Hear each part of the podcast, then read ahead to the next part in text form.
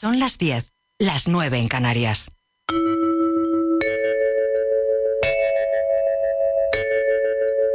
Radio Inter. Desde Madrid para el mundo. La naturaleza siempre lleva los colores del espíritu. En Radio Inter, Vida Armónica. Con Mónica Fraile. Buenas noches, vida armónicos y vida armónicas, bienvenidos. Hoy nuestro paisaje se viste de naturaleza para la salud, como dice Ralph Waldo Emerson, con los colores del espíritu. Porque los colores del arco iris son también los colores de nuestros chakras principales, que son centros o puntos a través de los que se distribuye la energía en nuestro cuerpo. Si están bloqueados, no fluye la salud y hay enfermedad o problemas. De comprender y ser conscientes de cómo tratamos a la naturaleza, y de cómo así nos tratamos a nosotros mismos, va hoy este programa. Hoy vamos a hablar del déficit de naturaleza que tenemos en general los que vivimos en ciudades. Esa desconexión nos hace seres ansiosos, estresados e infelices. Y de ello habla el mediático psicólogo Javier Urra en su último libro, La huella del universo, que hoy presenta aquí en Vida Armónica. También contaremos con María José Vargas, especialista en medicina ambiental, con la que hablaremos de las nuevas patologías y enfermedades asociadas a los numerosos tóxicos con los que vivimos cada día. Le preguntaremos qué podemos hacer para evitarlos. Con Albert Ronald Morales, nuestro experto en alimentación, aprenderemos de transgénicos y aditivos. Y con José Luis Díaz Ballesteros aprenderemos un poquito de Qigong, una disciplina milenaria de origen chino que armoniza nuestra energía y potencia nuestra salud. Todo ello será gracias a Jesús Córdoba y a Carlos Chinchilla, que están a los mandos técnicos. Debes brindar amor para después pedir. Hay que perdonar para poder seguir. Recuerda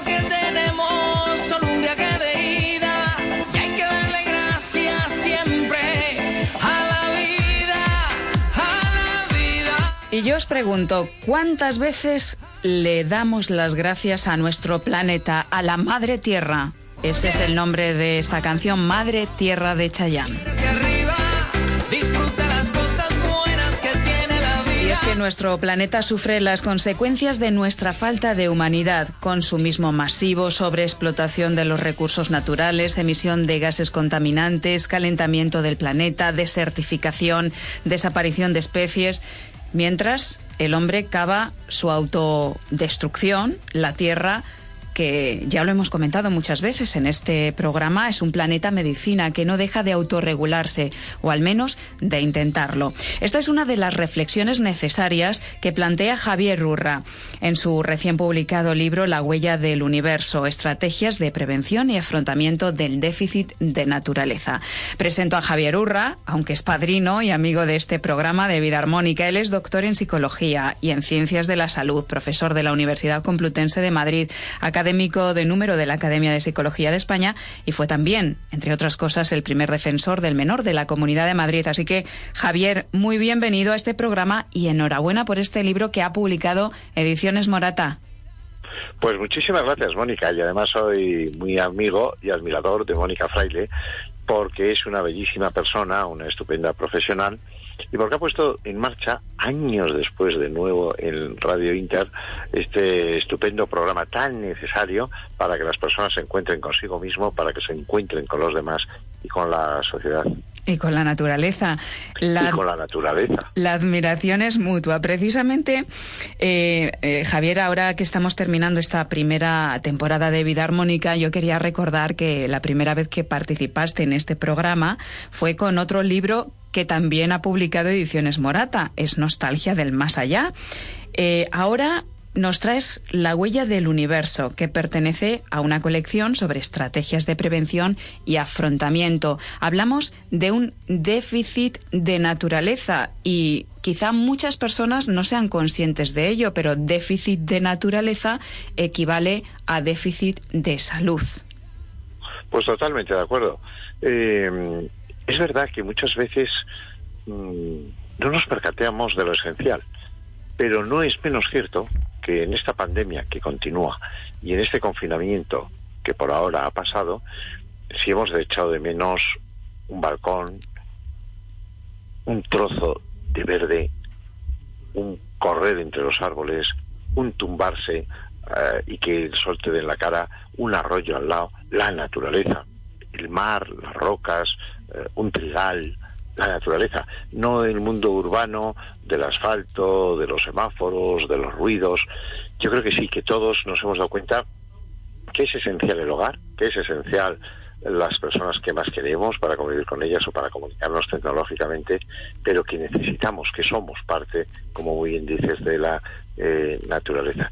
Yo recuerdo con Mónica Fraile, enfrente de la Biblioteca Nacional, eh, eh, en un bulevar, hay un restaurante que se llama El Espejo, y allí me hablaba de un proyecto, de una ilusión, de algo que podría llegar a ser, que es este programa.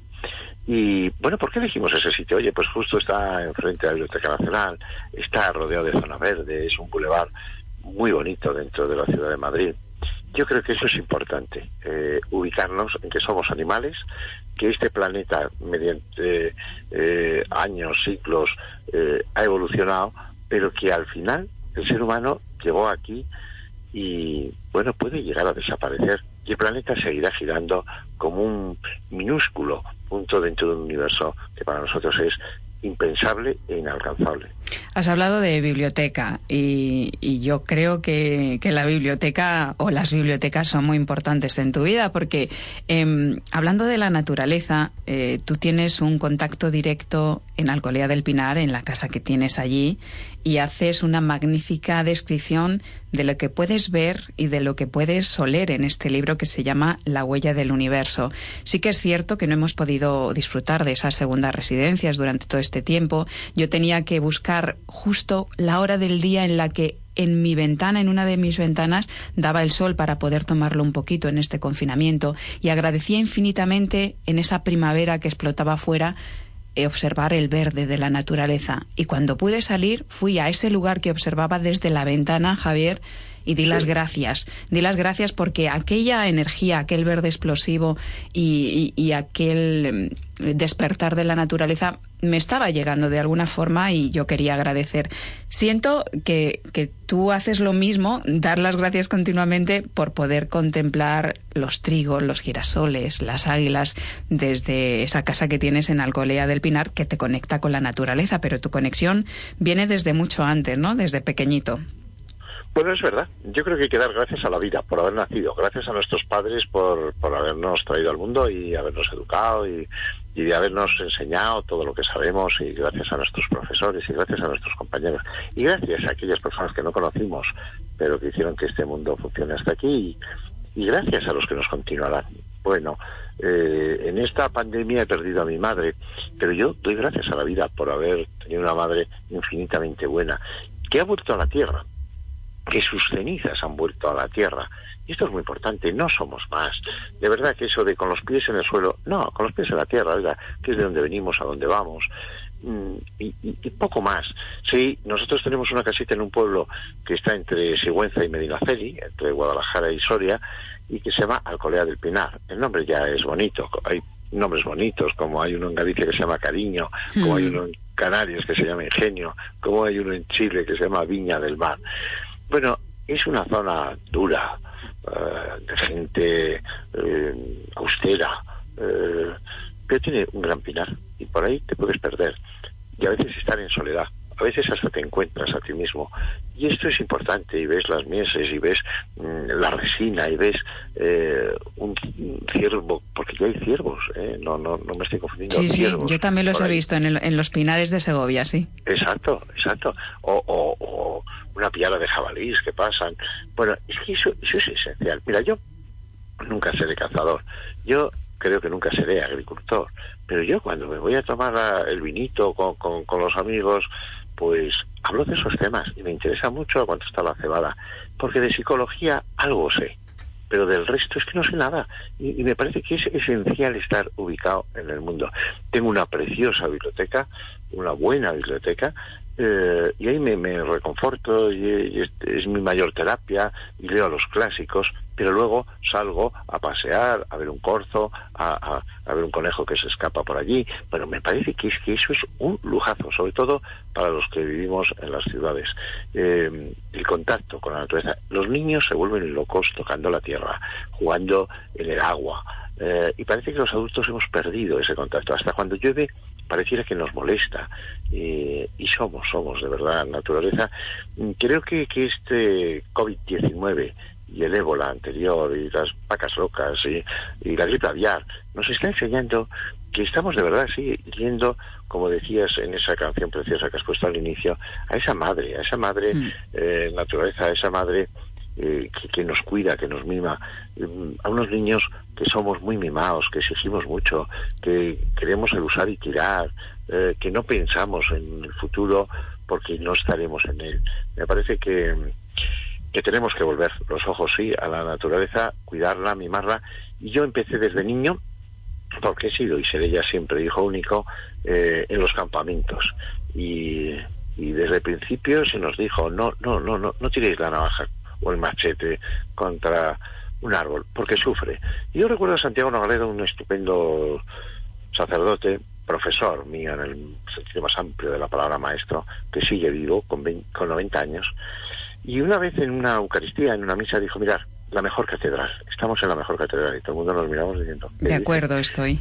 Claro, es que miró al cielo. La naturaleza. Y miró al cielo y dijo, qué mejor catedral, qué más proximidad a Dios.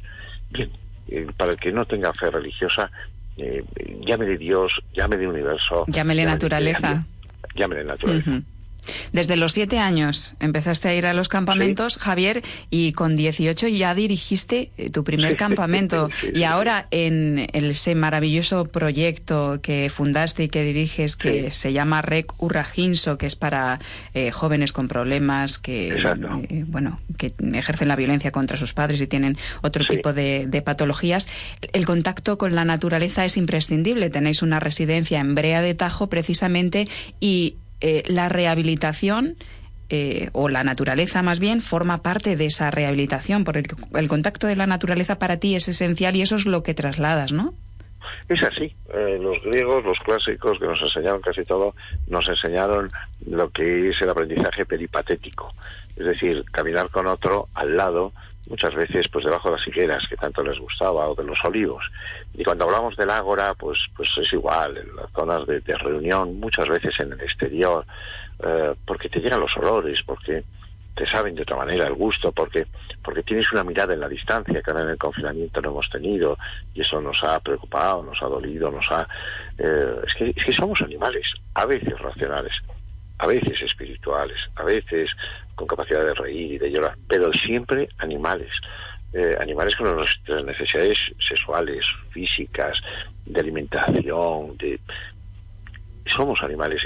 Es, muy importante que no nos creamos mucho más que otras especies. Claro que yo no creo en los derechos de los animales iguales que los del ser humano, porque el ser humano tiene capacidad de ética, de anticipación, de sufrimiento, que es distinto al del dolor, pero tenemos que plantearnos dónde, cómo y con quién vivimos y para qué vivimos.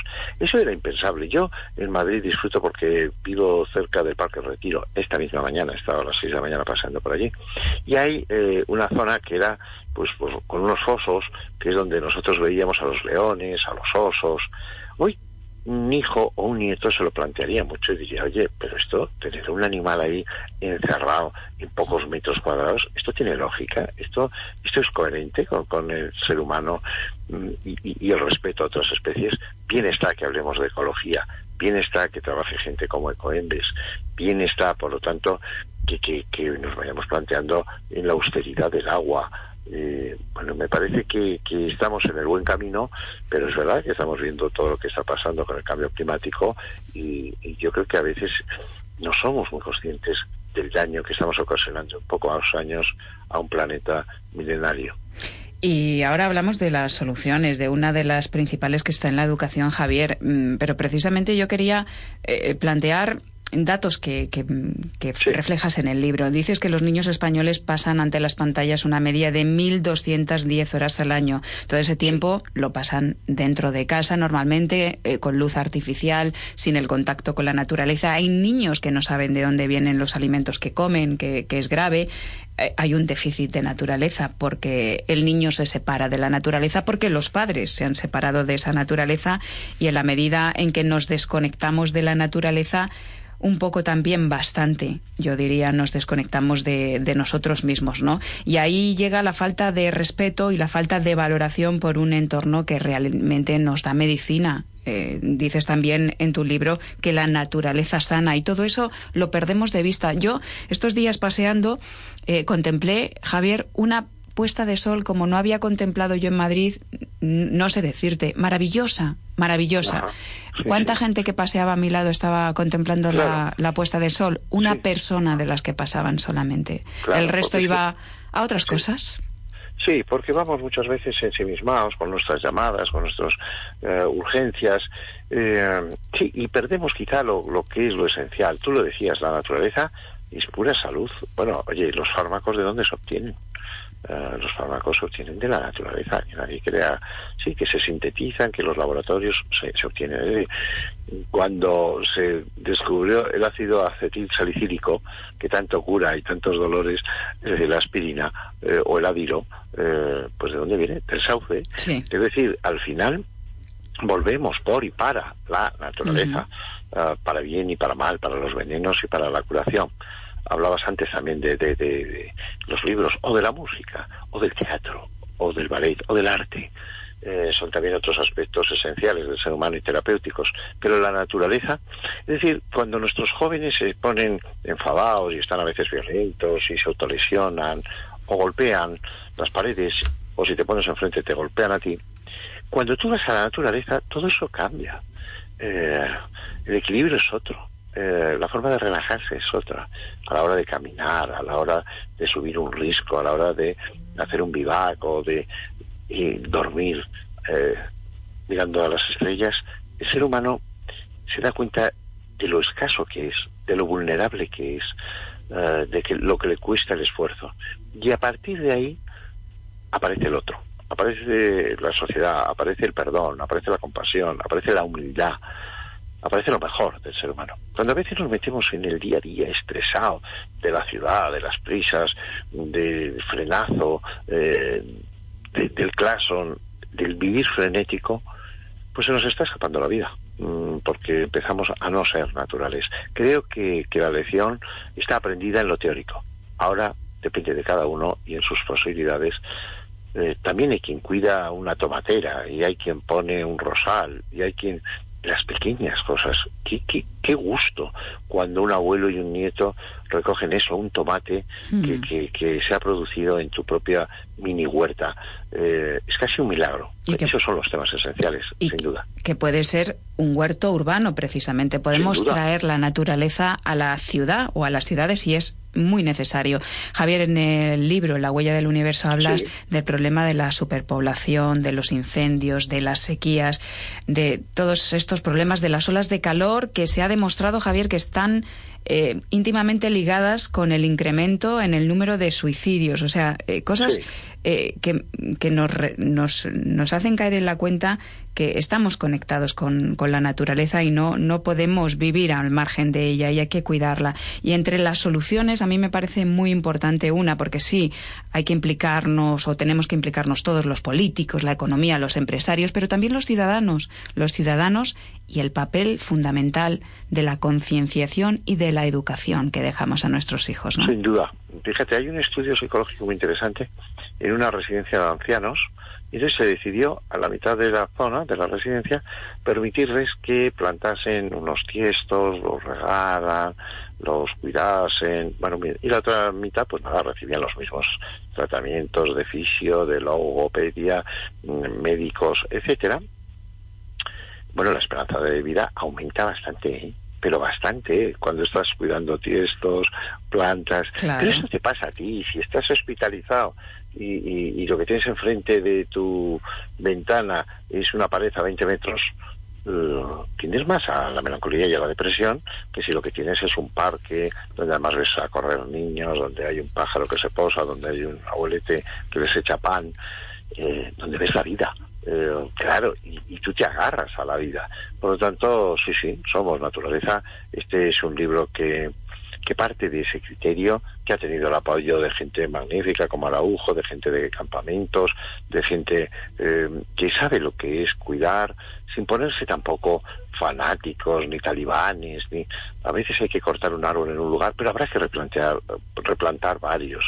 O sea, ese, ese respeto, ese cariño, ese afecto porque nuestra casa se caerá y se derruirá, y, pero la naturaleza es una y somos parte de ella. Por lo tanto, me parece muy importante. Aunque ya digo, son los jóvenes los que están haciendo movilizaciones contra el cambio climático y somos los mayores los que tenemos que decir, oye, nos están señalando un camino esencial, porque además este mundo ya empieza a ser más suyo que nuestro. Ahí está Greta Thunberg, por ejemplo, y, y, podemos dejar un tip para nuestros oyentes. Siempre eh, todo eh, lo tenemos en nuestras manos. Desde nuestro pequeño universo podemos hacer mucho por esa huella del gran universo.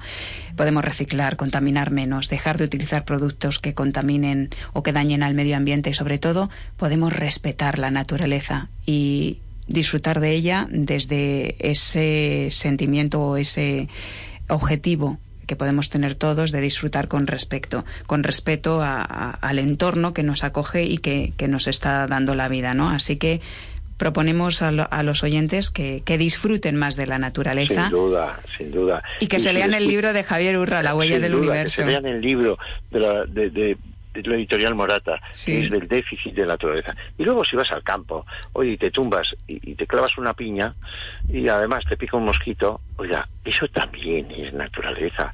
Es decir, es que nos hemos hecho tan cursis, tan... Pues hay piñas, oye, pues te las retiras, te pica un mosquito, pues nada, pues te rascas un rato. Quiero decir... o una oruga. Que, claro, claro. O sea, es que, mira, Santiago Noledo, del que me he referido antes, cuando jugábamos con los chavales y tal, joder, pues a veces eh, jugabas a una gincana y escondías cosas, a veces en una boñiga. Y dices, no, debajo de una boñiga pones algo, pero es una boñiga de vaca, es una caca de vaca. Es abono. Eso es, es, abono, es limpio, no, no es la suciedad urbana de, de, de, de, los coches, es otra cosa, es la naturaleza. Y bañarse en un riachuelo, y, y yo recuerdo y recoger cangrejos con las manos, y es que esas sensaciones hay que transmitirlas, hay que vivirlas, porque son parte esencial, porque son nuestra parte de vida. Son parte de la vida. Así que Javier Urra, doctor en psicología y muchas cosas más, gracias, escritor no, de La Huella del Universo, por gracias por, por, estar en Vida Armónica. Y lo que más me ha gustado ha sido el inicio. Sí. Yo soy padrino de ese programa, claro. es absolutamente verdad. Es, y eso padrino. siempre lo será. Y además tuve la suerte de escuchar a Mónica Freire cómo lo preparaba, para quién lo preparaba, cómo lo disfrutaba y qué quiere transmitir. Eso solo lo puede hacer una buena profesional de los medios de comunicación y una bellísima persona. Pues lo mismo digo de ti, Javier. Un abrazo muy fuerte y que disfrutes en la naturaleza y allá donde estés. Gracias. Gracias.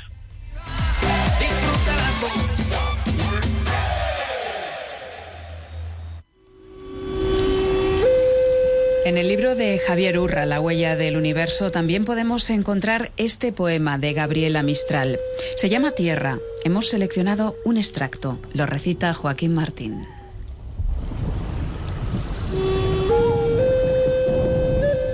Se oyen cosas maravillosas al tambor indio de la tierra. Se oye el fuego que sube y baja buscando el cielo y no sosiega. Rueda y rueda, se oyen los ríos en cascadas que no se cuentan. Se oyen mugir los animales, se oye el hacha comer la selva, se oyen sonar telares indios, se oyen trillas, se oyen fiestas.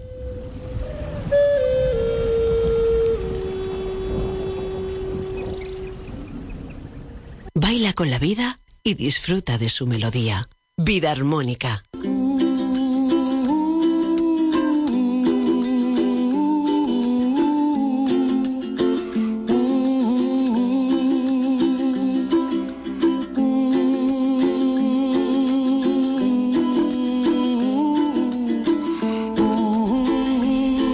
Contaminación, los químicos, los pesticidas y tóxicos en general presentes en los alimentos y en el medio ambiente son los causantes de nuevas enfermedades y también están detrás de alergias, de asma, de afecciones de la piel, de diabetes, de infertilidad o incluso del cáncer, la demencia o el Alzheimer. La medicina ambiental se ocupa de las patologías que se desarrollan por efectos de los tóxicos ambientales y que se encuentran en el entorno que nos rodea con el que convivimos día a día.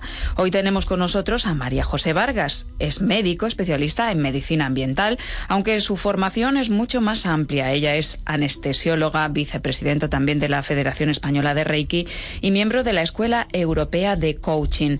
María José, un placer recibirte de nuevo en Vida Armónica. Bienvenida. Buenas noches, Mónica. Un placer estar con vosotros de nuevo. Tenemos que recordar a los oyentes que ya estuviste con nosotros en el especial que dedicamos al Reiki. Así que quien quiera escucharlo eh, lo puede buscar por internet y, bueno.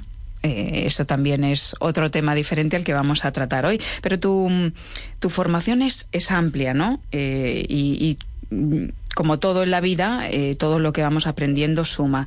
Creo que es muy importante que hablemos de, de esto, de la medicina ambiental y de que muchas veces no somos conscientes de lo que nos provoca, lo que estamos respirando, lo que estamos contactando, ¿no? Porque podemos tocar eh, los tóxicos con los que convivimos día a día están presentes en un montón de cosas que tocamos, incluso, bueno, evidentemente la contaminación que respiramos, que, que ahora vuelve a incrementarse poco a poco, ¿no, María José? Pues, pues sí, perfectamente de acuerdo, Mónica. La realidad es que la medicina realmente es la ciencia de las ciencias, ¿no? Como por, por, tanto, yo trabajo con las tres es, como yo siempre digo, la emoción, la energía y el entorno. Y la medicina ambiental trabaja precisamente sobre el entorno. Es la rama transversal, y es lo más importante de todo esto, la, el concepto de transversalidad de la medicina, que no solo diagnostica y trata, sino que también previene enfermedades, como tú bien has dicho, eh, provocadas o agravadas por, por el entorno en el que desarrollamos nuestras vidas. Ah, además, dime, sí, dime. sí, sí, continúa, continúa. La idea es que actúa sobre dos niveles. Yo creo que los oyentes eh, me gustaría que tuvieran ese concepto. La medicina ambiental actúa sobre dos niveles. Una sobre el organismo que ya está dañado, ayudándole pues a recuperar esa homeostasis o equilibrio a través de, de, la desintoxicación, de la desensibilización, como tú bien has dicho, con intolerancias, alergias, y el fortalecimiento de todos los sistemas del organismo. Y por otro lado, actúa sobre el ambiente. El ambiente, como, como decíamos y como nos ocupa hoy y esta noche, sobre el ambiente que rodea a la persona, de forma que pase a ser una parte activa del propio tratamiento por medio de ese control ambiental en todos los ámbitos. Sí, esta pandemia, eh, una de las cosas positivas, María José, que nos ha traído es que al estar en, confinados, al reducirse la mm. actividad, se ha reducido también la contaminación. Hay estudios que hablan de hasta una reducción del 17% entre los meses de enero y abril, que es mucho. Mm. Hemos visto cómo la vida ha vuelto con más fuerza, los animales, las plantas han ganado terreno porque la acción del hombre ha dejado de tener efecto durante estos meses que hemos estado confinados. Ahora bien, eh, creo que lo que tenemos sobre la mesa es buscar un equilibrio eh, entre la acción del hombre y el cuidado de la naturaleza, ¿no? Y es un equilibrio necesario porque, por ejemplo, hablamos de plásticos, de tóxicos en la alimentación, de tóxicos en los cosméticos y todo eso es necesario que seamos conscientes que nos puede provocar enfermedad y que está en nuestra mano también el prevenir para que ciertas enfermedades no se desarrollen. Ahí está. Es, es, importante lo que has dicho, ¿no? Lo que decimos de la polución, toda la contaminación que ha disminuido muchísimo en el entorno fuera de nuestras casas. Pero yo aquí quiero incidir desde la mirada de la medicina ambiental en la cara tóxica de los hogares. Y ahora muchísimo más con esta higiene microbiológica que estamos teniendo con el COVID porque se demuestra y está demostrado que los hogares tienen hasta 10 veces más de contaminación que la propia calle. No me digas. Entonces, eh, efectivamente, es un dato que es muy relevante, por eso incidimos tantísimo en, el, en ese manejo del día a día de las personas en sus hogares. Fíjate que respiramos al día de 15 a 20 mil litros de aire, ¿vale? Eso es diario. Con lo cual, si nuestro ambiente está bueno, rodeado de cuerpos orgánicos volátiles, de parabenes, de talatos, de formaldehído, de productos bromados, de bisenol, todo esto dentro de casa, estamos realmente intoxicando. Es una carga tóxica del hogar que al final se traduce en un aumento de carga tóxica en nuestro organismo, por lo tanto, estamos, bueno, pues favoreciendo una serie de enfermedades.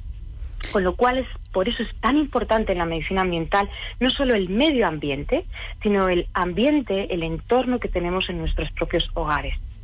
Y María José, ¿qué podemos hacer? ¿Qué consejos básicos nos das para intentar reducir esos tóxicos que ahora pueden estar ganando terreno en nuestras casas porque utilizamos mucho más, por ejemplo, la lejía, estamos utilizando productos para limpiar los zapatos, estamos lavando mucho más la ropa porque ahora cada puesta va a la lavadora directamente para prevenir y todo esto suma negativamente. Efectivamente. Pues fíjate, como hablábamos antes de esa higiene microbiológica, ¿no? que estamos acostumbradas ahora con, con, con esto del COVID, a lavarnos muchísimo. Pero yo incidiría en el concepto de higiene química de esos patógenos químicos sintéticos, que hay más de 100.000 químicos sintéticos tóxicos con los que estamos en contacto cada día, bueno, por supuesto sin hablar de las radiaciones no ionizantes, que eso sería también aparte. Pero de lo que me estás contando, lo más importante, o sea, los tips más importantes, lo primero, ventilar muchísimo, muchísimo nuestros, nuestros hogares porque además, como bien dices, la lejía que, bueno, pues los trialometanos que deja la, la, la, lejía, que son unos productos que son absolutamente tóxicos, es el residuo que nos deja y que lo inhalamos si no ventilamos bien, eso es realmente tóxico. O sea, y cuando hablamos de toxicidad es generador de enfermedad, como tú bien decías, toda esa lista larga de enfermedades relacionadas con la medicina ambiental. Con lo cual, ventilar los, hogares es fundamental en estos días. Por supuesto, consumir agua filtrada, embotellada en cristal, evitando plásticos, consumir alimentos orgánicos libres de pesticidas, de aditivos innecesarios, lo que viene siendo la, evidencia científica sobre la producción ecológica. Por supuesto, evitar herbicidas, biocidas, fungicidas, plaguicidas. Incluso, pues podría decir que podemos eh, saber cuándo fumigan parques, jardines cerca de casa y evitar esos, esos momentos o incluso hablar con los ayuntamientos. Hay personas que, bueno, tenemos pacientes que, que hablan con los ayuntamientos para, para sustituir esos fungicidas por, o plaguicidas por otras sustancias menos dañinas.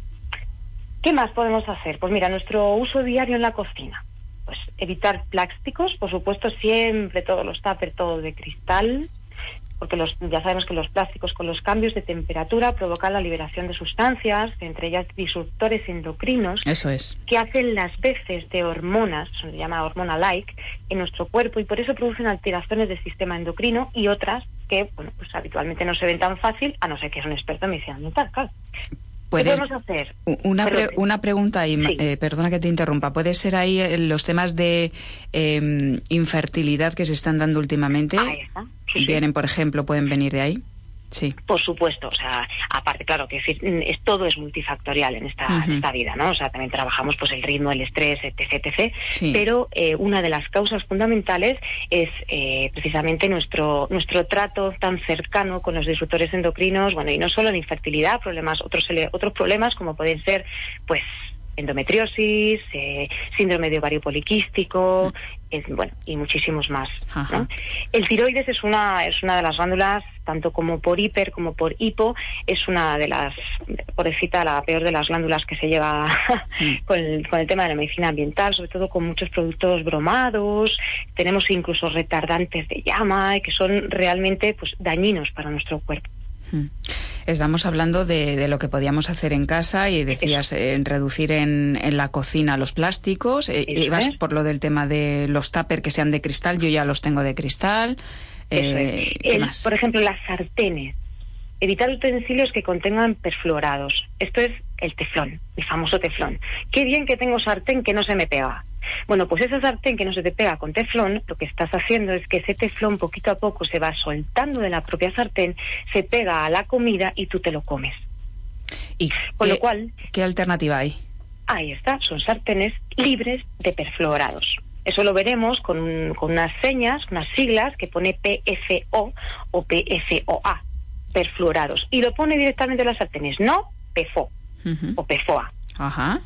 Y eso es fundamental. También es verdad que podemos utilizar pues sartenes de porcelana, de hierro, de acero inoxidable sin níquel y evitamos aluminio y barro. Barro porque puede tener trazas de plomo. Eso es lo más, eh, lo fundamental, por así decirlo, en nuestro, nuestro día a día en la cocina, ¿no? Fenomenal.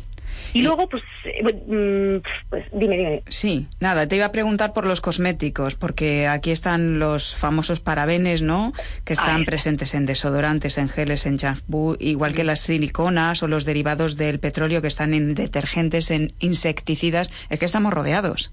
Sí, sí, realmente, o sea, es, es, es, bonito, ¿no? El, el, ser consciente. O sea, a mí, para mí me gusta mucho este tipo de medicina porque es aumentar la conciencia con lo que estamos con lo que ingerimos, con lo que nos, mm, pues, nos ponemos en la carita, con lo que podemos limpiarnos. Creo que es ese aumento de conciencia porque antes no había estos, estos, estas sustancias químicas tóxicas. Estas son nuevas realmente, cada vez más. Entonces, como limpieza, sí que, mm, bueno, pues haría como dos pilares, ¿no? La limpieza del hogar y la limpieza de nuestro cuerpo, por ejemplo, la cosmética. En la cosmética, como tú bien has dicho, pues claro, evidentemente hay cada vez más, vemos en cualquier sitio, incluso en los supermercados, geles, tampús, todo libre de parabenes, efectivamente, de talatos, de siliconas, pero hay una serie de cosmética, desde pues pintalabios, eh, todo lo que viene siendo las barritas de los ojos, todo lo que es la cosmética de la mujer y del hombre también, las cremas, todo libre de todos estos productos. Es decir, normalmente lo que decimos es ecológico. cada, vez hay, cada, vez hay, más y los podemos encontrar más fácilmente además. Claro, para que los oyentes pues tampoco, porque no voy a dar aquí pues que si bisfenola, que bueno, lo importante si el, ecológico no es un tema de moda, quiere decir es un tema de salud, conecta con nuestra salud más que con la moda. Y bueno, lo que has dicho, o sea, bueno, es que esto podría, como bien has dicho, pues se podría hacer un programa de muchas horas, ¿no? Mm, Porque los detergentes, los suavizantes, por Dios, el suavizante, ocho sustancias neurotóxicas que tenemos con los suavizantes que cada vez que ponemos en nuestra ropita para lavar. Con, con, fragancias, con perfumes, con esencias que realmente sobran porque son estimulantes de nuestro sistema nervioso central.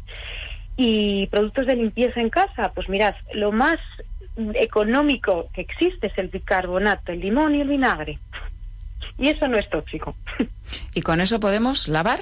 y Efectivamente, nosotros, por ejemplo, eh, trabajando pues con el tema de la sensibilidad química múltiple y todas las, las, afecciones más, más fuertes y que más impacto tienen en la calidad de la vida de las personas, eh, nosotros trabajamos directamente, por ejemplo, en, la lavadora, pues bicarbonato es, es como sustituyendo al detergente y para sustituir al, a lo que sería la, pues, el suavizante, pues un vinagre. Vinagre, perfectamente. Y si quieres sustituir la lejía, porque quieres dejar la ropita más blanca, pues el percarbonato de sódico, perfectamente, en vez de lo que viene siendo pues calia, lejía, todas esas cosas que, que usamos y que vuelven a ser tóxicas. Pues nos lo apuntamos, María José. Nos estamos quedando sin tiempo. Yo eh, quería preguntarte, ya, mm, bueno, esto da para hablar mucho, así que otra vez te citaremos. Pero, eh, por ejemplo, las personas que tengan problemas, mm, empiecen a tener problemas y, no saben de dónde pueden venir, que pueden tener perfectamente, pues esto, eh, intolerancia a, todos los tóxicos que, la rodean. ¿A quién tienen que dirigirse? Porque hay expertos como tú que, enseguida pueden diagnosticar y no pasar un peregrinaje por un montón de especialistas que, al final no, no, no, dan con lo que tiene la persona, ¿no? Pues mira, hay varios, eh, varios sitios. Yo trabajo de la mano de Pilar Muñoz Calero, que es la persona de referencia en medicina ambiental aquí en España, junto a Nicolás Olea, y trabajo muy de cerca con la Fundación Alborada. Entonces, eh, a través de ahí pues nos vienen pues muchísimos pacientes, evidentemente de, muchos compañeros, eh, pues bastante perdidos precisamente, ¿no? Y, yo sí que invitaría a, los oyentes a, realizar un control ambiental en sus vidas, aunque sea un, solo mes y aumentar esa conciencia del entorno que nos rodea y, bueno, ver qué ocurre, qué cambios vemos en nuestra vida y sobre todo orientado para, para aumentar nuestro, nuestro estado de salud y bienestar. Pues poner conciencia y, poner atención en, todo eso que podemos evitar en nuestros hogares, porque podemos hacer nuestros hogares más libres de tóxicos y más sostenibles. Estamos hablando de, respetar el medio ambiente, pero sobre todo de, respetar la salud. Así que te agradecemos toda la información y los consejos que nos has dado hoy. Desde luego nos hemos quedado como con un aperitivo así de introducción y nos quedamos para, para próximas citas. Ya tendrá que ser en próximas temporadas seguramente porque, en fin, ya quedan muy poquitos programas, María José. Así que eh, te damos las gracias. Recordamos que eres eh, médico especialista en medicina ambiental, pero también eres miembro de la Escuela Europea de Coaching, que esa es otra, y, anestesióloga, vicepresidenta de la Federación Española de Reiki. Muchas gracias por todo, María José. Ha sido un placer aprender contigo. Un placer, Mónica, y de verdad que estaré encantada de volver a estar con vosotros cuando, cuando lo deseéis. Un abrazo. Un abrazo.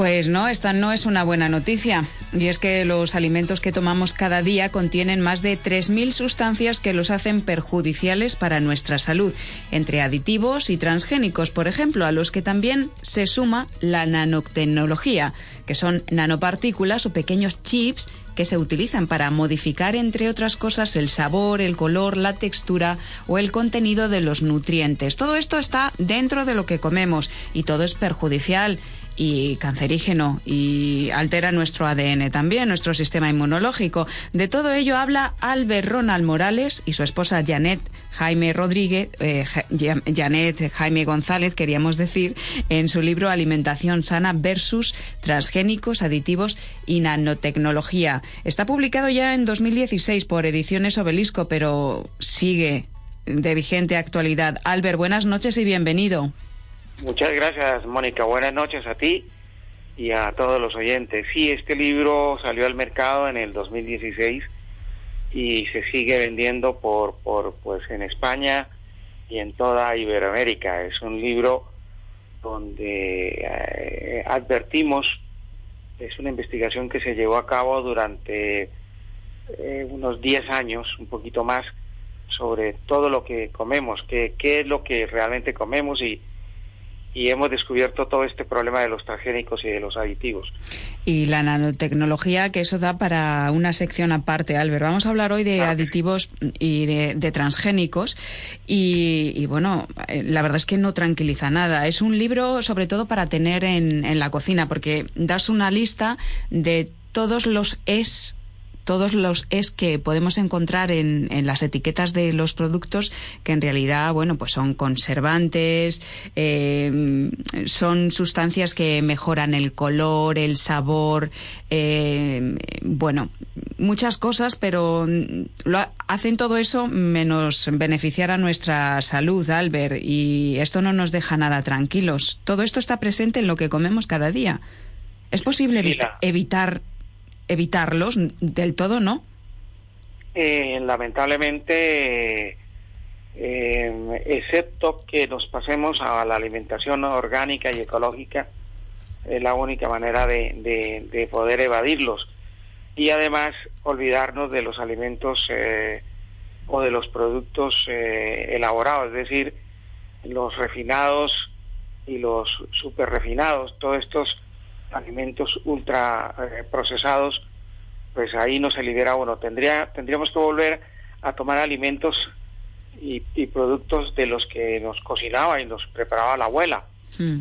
Empezando por, la, por las semillas que han sido modificadas genéticamente y que se convierten en transgénicos y que el transgénico, los alimentos transgénicos son los que han llevado eh, en un gran porcentaje a que el sistema inmunitario esté, esté deprimido por un lado y por otro lado el problema de, de, la resistencia que se va haciendo a nivel del organismo y por supuesto eh, el, sistema inmunitario va cayendo en una en una espiral muy muy muy muy terrible a nivel de, de perder y de, y de deprimirse y, y, perder la acción a nivel de nuestro organismo los transgénicos son estas semillas que son eh, estériles, que son estas estos productos que no tienen semillas, eso ya empiezan a ser transgénicos.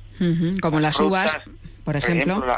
sí, las uvas, las naranjas, ya han metido tanta mano los, los eh, genetistas en esto que la lista de frutas que tienen problemas de manipulación genética y que son frutas estériles, pues son, son una, un gran número, ¿no? Cada día van apareciendo. Y para la gente es muy cómodo tomar una sandía, por ejemplo, sin semillas, o una uva sin semillas, o, por ejemplo una naranja sin semillas. Pero el problema es que la semilla te garantiza que no es transgénico, porque la, la, pregunta del millón es ¿cómo sabemos que es transgénico? Eso es. Pues hay pequeños, hay pequeños eh, maneras de saberlo y creo que los oyentes eh, no nos perdonan si no se las contamos. La primera eh, observación que tenemos que hacer cuando vamos a, la frutería del supermercado o a la frutería es ver que, por ejemplo, las naranjas todas son iguales. Ahí ya nos da, nos tiene que dar un toque de atención en, dar el golpe de mirada. Ya ahí tenemos que tener un golpe de, atención. Luego la brillantez. Eh, y luego si la abrimos, nos vamos a enterar de que no tiene semillas. que son frutas estériles es decir, la manzana o la pera o la uva son estériles. Por lo tanto, aquí ya tenemos un problema, eh, el que yo comentaba, pero aparte de eso, es que estos alimentos, eh, por el manejo que se le, se le hace en el laboratorio, la manipulación genética, pierden hasta un 90% de todas sus sustancias, tanto organoeléctricas, es decir, nutricionales y terapéuticas, si, si las llegara a tener. Por lo tanto, eh, son alimentos que llamamos nosotros también a la carta, ¿no?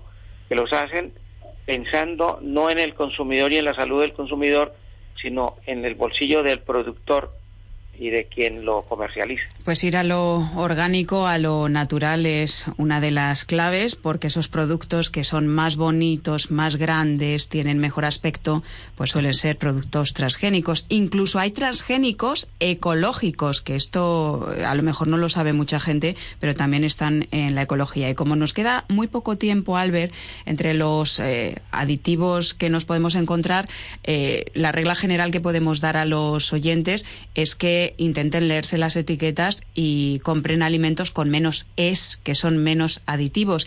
Y luego, en cuanto a los tóxicos, vamos a dar esa receta del vinagre para eliminar los tóxicos que llevan los alimentos, las manzanas, las verduras, eh, las frutas en general, si te parece.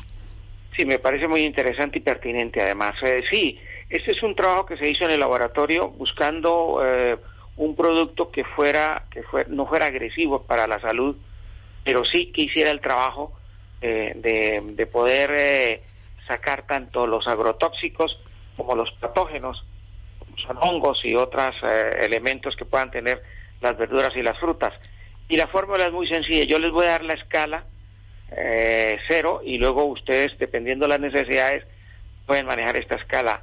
la escala cero es un, en un litro de agua, agregamos tres cucharadas soperas de vinagre, cualquier tipo de vinagre, lo mezclamos muy bien este componente entre agua y vinagre y luego introducimos, introducimos en esta cantidad de agua pues, la fruta o las verduras que queramos limpiar, que, que, se quieran se quiera hacer una, una, transformación eh, química en 10 minutos, porque simplemente hay que dejarlos entre 10 y 15 minutos, a los 10 o 15 minutos se sacan, de ahí se lavan, se ponen a escurrir en el escurridor que tenemos todos en nuestra casa y ahí sí los puede poner en la nevera y tiene ya aquí una limpieza francamente maravillosa. En, cuanto a químicos, se puede llegar a, a, sacar eh, o a quitar alrededor de un 80%, entre un 80 y un 90% de los agregados químicos que le ponen en la agricultura o en, o en el manejo, en el transporte o en la conservación.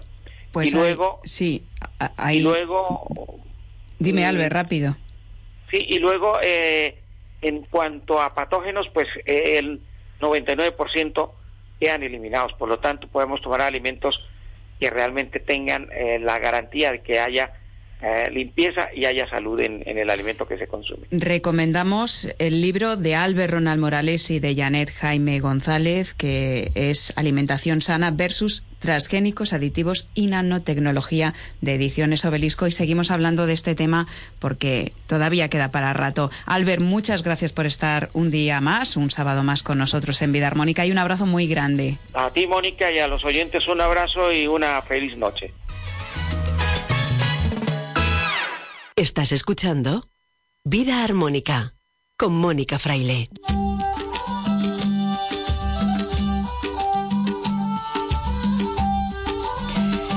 Hoy hablamos de naturaleza y uno de los pilares del chikun se asienta en la interrelación entre el ser humano y la naturaleza. De hecho, su origen está en el taoísmo, un sistema filosófico que surgió entre los siglos VI y V a.C.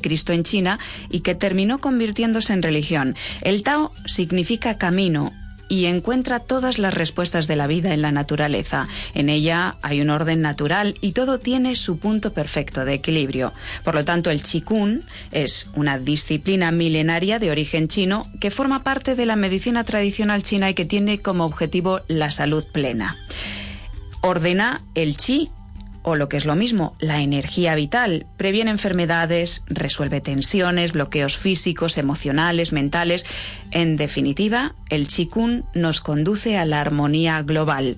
José Luis Díaz Ballesteros es monitor de Chikun y lleva practicándolo 20 años. Le damos la bienvenida a Vida Armónica. José Luis, muy bienvenido, buenas noches. Buenas noches. Bueno, ante todo, eh, te vamos a preguntar cómo llegó el chikun a tu vida, cómo lo conociste y empezaste a practicarlo. Sí, bueno, yo primeramente, eh, bueno, eh, hacía yoga, ¿no? Luego hice tai chi y luego descubrí el chikun y, precisamente yo solía correr bastante, es decir, que de joven corría eh, incluso cuando no, no, estaba de moda, ¿no? Pues salía de casa a correr, iba a los parques a correr y me miraban de forma extraña, ¿no? Y me accidenté, me accidenté eh, y, y me dijeron, me accidenté las cervicales un problema de cervicales que tuve y me dijeron que ya no podía dejar de correr. Y entonces, bueno, yo me despertaba siempre con molestias y, bueno, me sentía mal siempre con las cervicales. Y a partir del chikung, pues me desapareció las molestias porque lo trabajé energéticamente en mis cervicales y ahora mismo es como si no hubiera tenido ninguna lesión. Y eso que tuve que llevar varias veces collarín. Mm. Bueno, pues alucinante. Yo conocía a José Luis el verano pasado en la playa y vamos a contemplar una, pues, una puesta, no, un amanecer, una salida del sol, y había un grupito haciendo algo parecido al yoga, que en realidad era, era chikun, en la playa. Y nos invitasteis a sumarnos y la verdad la experiencia fue maravillosa. Yo había tenido antes contactos con el chikun, había practicado algunas de las posturas de, del chikun, no sé si se llaman posturas, José Luis bueno, sí, son formas de, trabajar. El chikun es muy amplio, ¿no? Algunos de los movimientos, digámoslo así, del chikun y es increíble cómo mueve la energía. Entonces, eh, eh, yo quería invitar a la gente a que se acercaran al chikun y, y, lo primero que hay que aclarar es que el chikun, aunque procede del taoísmo, no tiene nada que ver con la religión. Se parece un poco, un poco al yoga porque nos ayuda a armonizar toda la energía de nuestro cuerpo, ¿no? ¿Lo puede practicar cualquier persona? Sí, sí, cualquier persona, perfectamente, ¿no? Incluso gente que esté delicada o tenga algún tipo de problema o que no te tenga facilidad, por ejemplo, de desplazarse o, lo puede hacer sentado, tumbado, es decir, el chikun es muy terapéutico. Es una de las patas fundamentales de la medicina tradicional china. Entonces es trabajar la energía, no es gimnasia, es decir, esto es, hay que dejarlo claro, ¿no? Porque en el chikun no tienes que forzar en los movimientos que realizas, tienes que buscar tu propia forma, pero sobre todo eh, si ondulas, por ejemplo, ahí es cuando se ondula. Cuando se ondula tienes que ondularlo justo sin que tenga ningún tipo de molestia o, cualquier otro movimiento de chikun. Pero si en cambio energéticamente si estás ondulando ampliamente y estás haciendo movimientos muy amplios. ¿Y eso qué significa? Que la energía va a la zona que puedas tener algún bloqueo y va desapareciendo poco a poco y vas consiguiendo cada vez más flexibilidad. Es, es así, es trabajar la energía. Y se trabaja muchísimos puntos energéticos del cuerpo. Por ejemplo, a mí me dejaste, porque mi padre eh, tenía problemas de corazón, una...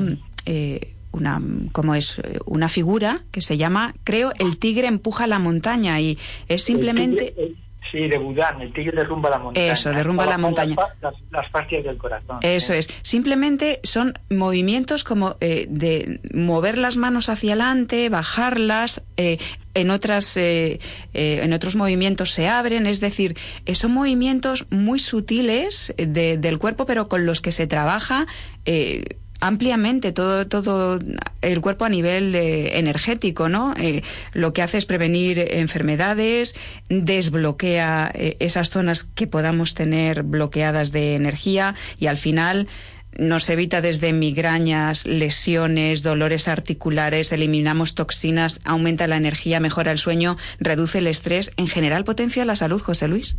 Sí, sí, sí, eso está muy claro. Sí. Lo único que, claro, cuando eh, se, contacta con lo que es el chikun, eh, eh, hay que explicar que no es gimnasia, porque ahí son movimientos energéticos. Entonces tienes que tener en cuenta cuando haces un empuje, cómo enraizarte, cómo no bloquear la energía en la zona lumbar y flexionar un poquito las rodillas. Bueno, eso se requiere un tiempo para explicarlo y que la gente lo, lo, lo lo siente ella misma. Lo que sí es cierto también es que cuando uno hace chikun, al principio eh, tú imitas al que te está enseñando, pero luego no hay que imitarle, porque si le imitas no estás trabajando tu energía, sino simplemente eh, es tu eh, hacer los movimientos en los que tú veas que te sientes cómodo, que estás bien, y cada uno tiene su propia forma, porque la anatomía de cada uno es diferente. Eso es. Es, el contacto entre tú y la naturaleza, es un intercambio energético continuo. Eh, dice, mm, eh, bueno, esta disciplina que cuando la postura corporal, la forma no es correcta, el chi que es la energía no es constante. Cuando el chi que es la energía no es constante, el yi que es la mente no tiene paz. Y cuando el yi que es la mente no tiene paz, entonces el chi que es la energía sufre desorden. Al final, mente sana en cuerpo sano, eh, mente sana en cuerpo sano y hay una conexión con todo, ¿no? cuando estás en armonía, está todo en armonía. Claro, porque hay que buscar el equilibrio. En el momento en que buscas el equilibrio es cuando todo se empieza a armonizar. Pero también en Chikun, es decir, no solamente, bueno, lo, que también consigo en Chikun es preocuparte también por, por, tu alimentación, que es fundamental también, ¿no? Es decir, que, hay que tener en cuenta una serie de, mm, de valores a tener en cuenta, ¿no? A, la hora de, de, de trabajar tu salud, ¿no? El chikun, José Luis, más que un conjunto de técnicas, he leído en, en, una página, es un viaje apasionante por el camino de la vida y yo creo que lo es cuando nos, nos dedicamos a, fortalecer nuestra salud y nuestra armonía. Yo quería eh, dejar un teléfono de contacto para la gente que quiera ponerse en contacto contigo porque has estado eh, haciendo chikun en el confinamiento a distancia, así que las personas interesadas en más información, déjanos tu teléfono móvil o lo dejo yo. Déjalo tú. Venga, 680-298-242. 680-298-242. Aquí es nuestra primera incursión, dejamos nuestra primera incursión en el Chikun. Hemos hablado, recordamos, con José Luis Díaz Ballesteros, que es monitor de Chikun, lleva practicándolo más de 20 años y animamos, José Luis, a todos a que se acerquen al Chikun y a que lo practiquen, por lo menos que lo prueben. Sí, sí, es muy importante. Yo, yo, yo, me, yo me alegro mucho cuando la gente contacta con el chikun y luego se continúa haciendo chikun, sobre todo aquí en la playa, que hay mucha gente que se ha acercado para ver qué era y luego eh, han vuelto nos hemos vuelto a ver y es que ya están apuntados en clases de chikun o en, o en Zaragoza o en Valencia o en Bilbao, ¿no? Es decir, que a mí me, encanta que la gente haga chikun. Pues eso es porque funciona, porque el chikun nos ayuda a mejorar la vida y a tener una salud mucho mejor y más plena. Gracias, José Luis, un abrazo muy fuerte y que disfrutes mucho del chikun, de la playa y de la vida. Gracias, Mónica. Un abrazo. Un abrazo.